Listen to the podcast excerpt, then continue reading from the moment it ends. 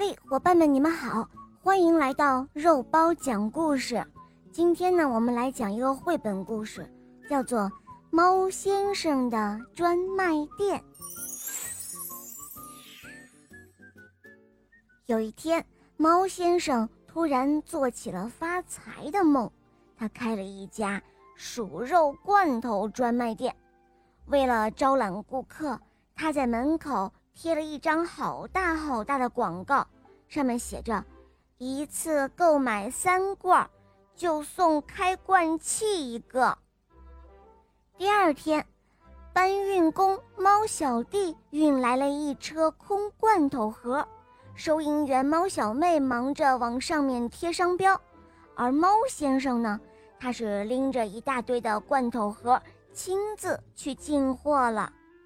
猫先生来到了地窖里，看到了一只老鼠，连忙打招呼说：“喵，你好啊。”“哦，我不好。”老鼠说，“猫是不会给我们老鼠带来好运气的。”这时候，猫先生笑了起来，他说：“哦，你的好运气来了，你将成为第一个进入罐头的老鼠明星哦。”他刚说完，老鼠就呲溜一下钻到了洞里。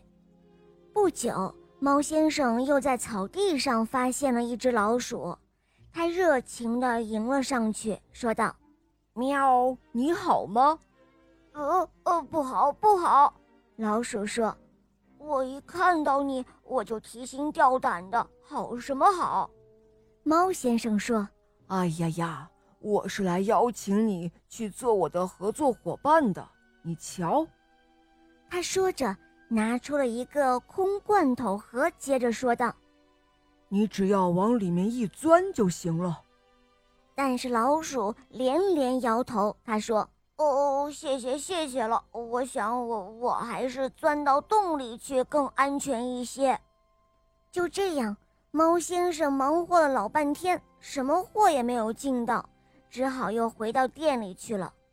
猫小妹高兴地向他汇报说：“嗨，老板，今天的生意好极了，我们收到了一百一十八份订单哦。”可是猫先生却苦笑着说：“哦，好好，你们下班吧。”猫先生关上店门，他想啊想，终于想出了一条妙计。他上街买了一条长长的干奶酪，堵在了鼠洞口，插在奶酪另外一头放了一只打开盖子的空罐头盒。他琢磨着，嗯，老鼠要出洞，必须穿过奶酪，然后就会一头钻到罐头盒里。到时候我只要盖上盖子，哈哈，鼠肉罐头就做成了。